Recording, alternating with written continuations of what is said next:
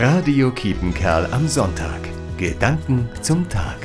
Heute an Fronleichnam fällt die Prozession in Dülmen wegen Corona zum zweiten Mal aus. Das bedeutet keine geschmückten Straßen, keine Altäre, keine Musikkapelle und keine Monstranz. Dabei zeige ich als gläubiger Mensch so gerne, was mir wichtig ist, nämlich dass Gott im Zeichen des Brotes an unserem Leben teilnimmt. Aber Trauern ist fehl am Platz. Fronleichnam ist auch ohne Prozession ein schönes Fest, das wir dann eben nur in den Kirchen feiern.